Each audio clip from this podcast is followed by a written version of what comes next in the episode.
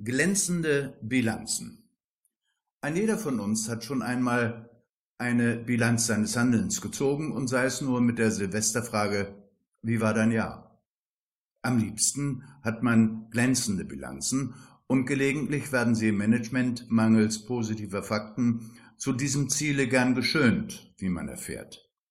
WMIA hat natürlich eine Vorzeigebilanz. Nemo wir können stolz sein. Das Vermögen unserer Aktionäre hat sich in diesem Jahr verdoppelt. Fortunata, Nemo, äh, nur zum Verständnis, was sagt denn eine Bilanz aus? Nemo, das führt hier zu weit. Jedenfalls ist sie glänzend. Umbra, Bilanzen sind eigentlich überflüssig. Das Ergebnis ist immer bekannt. Die Passiva sind so groß wie die Aktiva. Interviewer, hm. Fortunata, wenn du es nicht erklären kannst oder es zu kompliziert ist, dann ist da was faul. Nemo, wir haben Testate weltbekannter Wirtschaftsprüfer. Fortunata, ja klar, es bleibt alles in der Familie. Andrea der Mönch, ich kenne vom Beichtstuhl her Genies, die mit ganz geringen Veruntreuungen aus der Portokasse begonnen haben, aber schon nach wenigen Jahren konnte man ihnen die Verschleierung der größten Jahresbilanz anvertrauen.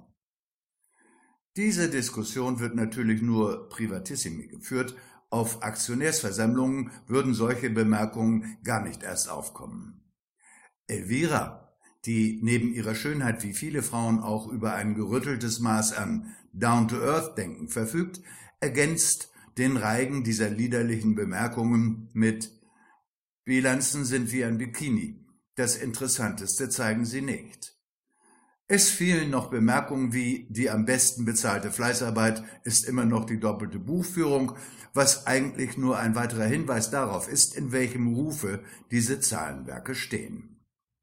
Fortunata dreht sich erstmal eine Zigarette. Wer sie kennt, weiß, dass das nur die Einleitung zu einer tieferen Bemerkung ist. Fortunata, was steht denn nicht in eurer Bilanz?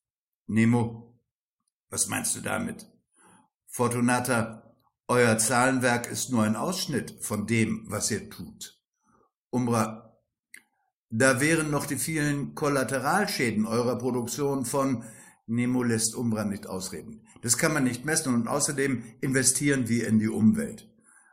Andrea der Mönch, ja, ja, erst sündigen und dann beten kommen.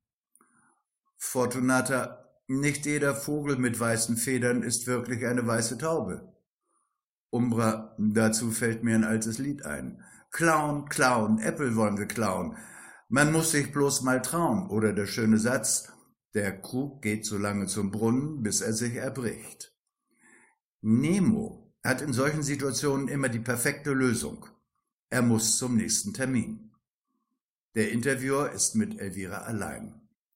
Interviewer, was meinst du, wie Nemo sich mit dieser Bilanz fühlt?